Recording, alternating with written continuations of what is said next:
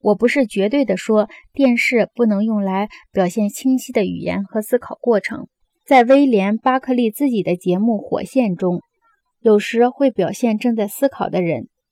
当然，这时摄像机的镜头一定是正好对准他们的。还有其他的一些节目，比如记者访谈或自由心灵，他们显然在努力保留文人的高雅和印刷术传统。但这些节目从不和那些具有更多视觉快感的节目抢时间，因为如果那样，他们就没有人看了。归根结底，我们从来没有听说一种媒介的表现形式可以和这种媒介本身的倾向相对抗。例如，四十年代早期有一个很受欢迎的广播节目，节目的主角是一个口技表演者。我还记得那个时候。我不止一次在梅杰鲍斯的爱好者时间里听到踢踏舞演员的舞步声。如果我没有弄错的话，这个节目有一次还请过一个哑剧演员。但是口技表演、舞蹈和哑剧都无法在广播中得到很好的表现，就像复杂的谈话节目不适合电视一样。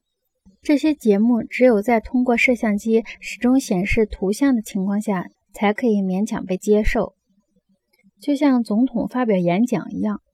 但这不是电视的最佳状态，也不是人们想要看的电视。电视之所以是电视，最关键的一点是要能看。这就是为什么它的名字叫电视的原因所在。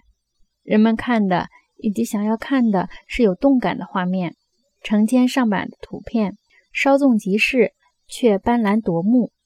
正是电视本身的这种性质，决定了它必须取舍思想，来迎合人们对视觉快感的需求，适应娱乐业的发展。电影、唱片和广播现在已经成为音乐行业的附属品，都以娱乐为目的。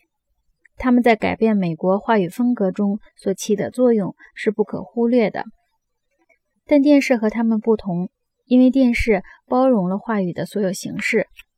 没有人会为了了解政府的政策或最新的科研发现而去电影院。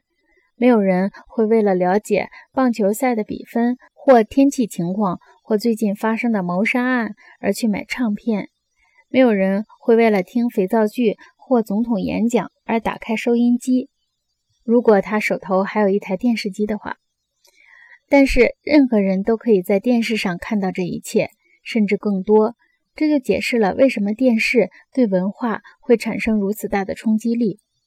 电视是我们文化中存在的、了解文化的最主要方式。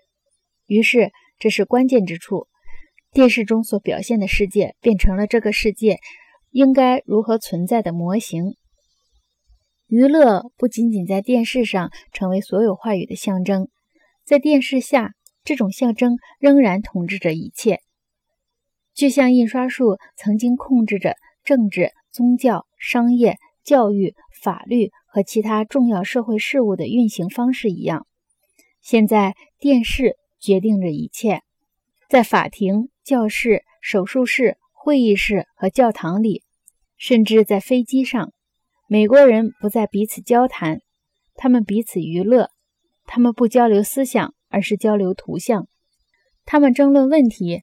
不是靠观点取胜，而是靠中看的外表、名人效应和电视广告。电视传递出来的信息不仅仅是世界是个大舞台，而且是这个舞台就在内华达州的拉斯维加斯。